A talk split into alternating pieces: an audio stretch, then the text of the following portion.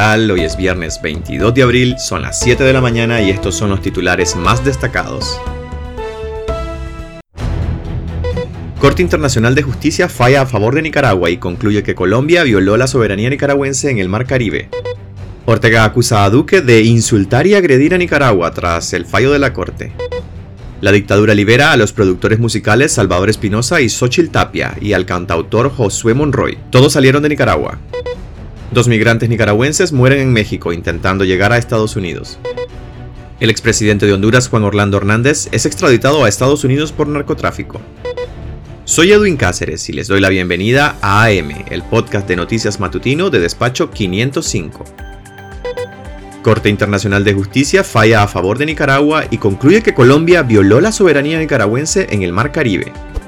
La Corte Internacional de Justicia de la Haya falló a favor de Nicaragua en su denuncia contra Colombia por la violación a su soberanía y jurisdicción, al determinar que Colombia ha violado la soberanía y la jurisdicción de Nicaragua en su propia zona económica exclusiva, al autorizar actividades de pesca en aguas nicaragüenses, y le ordenó cesar de forma inmediata su conducta. El fallo de este jueves tiene sus orígenes en una sentencia de la Corte emitida el 19 de noviembre del 2012, por la que Colombia mantuvo la soberanía sobre el archipiélago de San Andrés Providencia y Santa Catalina, así como de los callos que lo integran, y conservó 12 millas náuticas del agua que rodea estos territorios, pero perdió con Nicaragua casi 75 mil kilómetros cuadrados de mar. Nicaragua denunció entonces que Colombia había violado el derecho internacional por no aplicar esa sentencia porque su armada hace operaciones en aguas caribeñas que no le corresponden, y el gobierno colombiano expidió el decreto que estableció una zona contigua integral. Ortega acusa a Duque de insultar y agredir a Nicaragua tras el fallo de la Daniel Ortega acusó este jueves al presidente de Colombia, Iván Duque, de haber insultado y agredido a Nicaragua al no querer reconocer, según dijo, el nuevo fallo de la Corte Internacional de Justicia sobre los derechos de Nicaragua en el Mar Caribe. La reacción hoy del presidente de Colombia no fue decir que vamos a acatar, lo que hizo fue insultar, agredir a Nicaragua y apostando a que ellos no se mueven de sus posiciones en el Mar Caribe, señaló Ortega, en un mensaje ofrecido en cadena de radio y televisión. El presidente colombiano aseguró que su gobierno gobierno no permitirá que Nicaragua limite los derechos de su país en el Mar Caribe, ni los de la comunidad raizal del archipiélago de San Andrés y Providencia. Le demandamos, le exigimos a Colombia que acate el fallo, enfatizó Ortega, que estuvo acompañado de su esposa, la vicepresidenta Rosario Murillo, del canciller Denis Moncada, del presidente de la Asamblea Nacional, el oficialista Gustavo Porras, del jefe del ejército Julio César Avilés y del director de la Policía Nacional Francisco Díaz. Ortega adelantó que la naval nicaragüense continuará haciendo sus labores de patrullaje en los 70 mil kilómetros cuadrados que Nicaragua logró recuperar.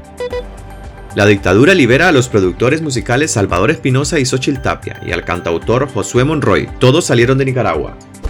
Los productores Salvador Espinosa y Xochitl Tapia fueron liberados este jueves por el régimen de Daniel Ortega y Rosario Murillo, luego de permanecer por más de 10 días detenidos en las celdas de la Dirección de Auxilio Judicial, conocida como el Nuevo Chipote. Despacho 505 conoció que tras ser liberados, ambos productores salieron de Nicaragua. Espinosa y Tapia, dueños de Saxo Producciones, fueron detenidos la tarde del pasado 12 de abril, cuando se encontraban en su casa ubicada en el reparto San Antonio en Managua, en una redada que también alcanzó a Josué Monroy Monroy, vocalista de la banda Monroy y Surminage, así como el director de la antesala, Leonardo Canales. Leonardo Canales fue deportado a su país de origen, confirmó el espacio cultural La Antesala, y además anunció el cierre definitivo del local. En esa semana se conoció además la expulsión del país de la artista italiana Emilia Arenti. En el caso de Josué Monroy, Despacho 505 conoció que fue liberado y desterrado a El Salvador. Ni el Ministerio Público ni la policía informaron nunca sobre las razones del allanamiento de sus casas y las detenciones ejecutadas. Los arrestos se dieron tras un concierto brindado el 2 de abril por el 15 aniversario de la banda Monroy Surminage, donde rindieron tributo a las víctimas de la represión de abril del 2018.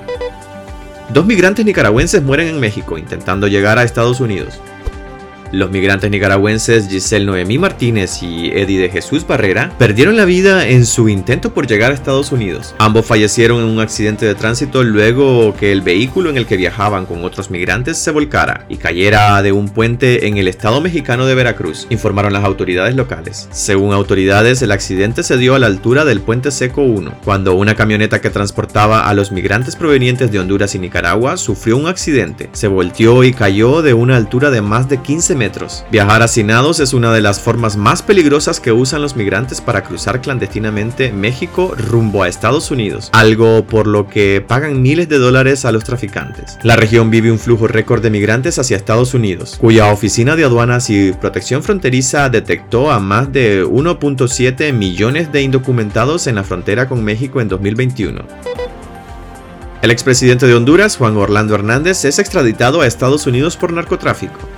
El expresidente de Honduras, Juan Orlando Hernández, fue finalmente extraditado este jueves a Estados Unidos para enfrentar cargos en ese país. El avión de la DEA salió de la base aérea Hernán Acosta Mejía, en el sur de Tegucigalpa, hacia Nueva York, para ser enjuiciado por tres cargos asociados al narcotráfico. Horas después de que Hernández despegara hacia Nueva York para ser juzgado allí, el Departamento de Justicia estadounidense publicó la acusación completa contra el exmandatario, del que dice que formó parte de una conspiración para transportar más de 500 toneladas de cocaína hacia Estados Unidos. Estados Unidos acusó al expresidente de operar su país como un narcoestado y de usar sobornos que recibió de narcotraficantes como Joaquín El Chapo Guzmán para cometer fraude electoral en las dos elecciones a las que concurrió. La Operación Liberación para extraditar a Hernández se realizó bajo rigurosas medidas de seguridad, en la que participaron entre 800 y 1000 miembros de la policía hondureña. Fue capturado el pasado 15 de febrero frente a su residencia, un día después de que Estados Unidos solicitara a Honduras su detención provisional con fines de extradición.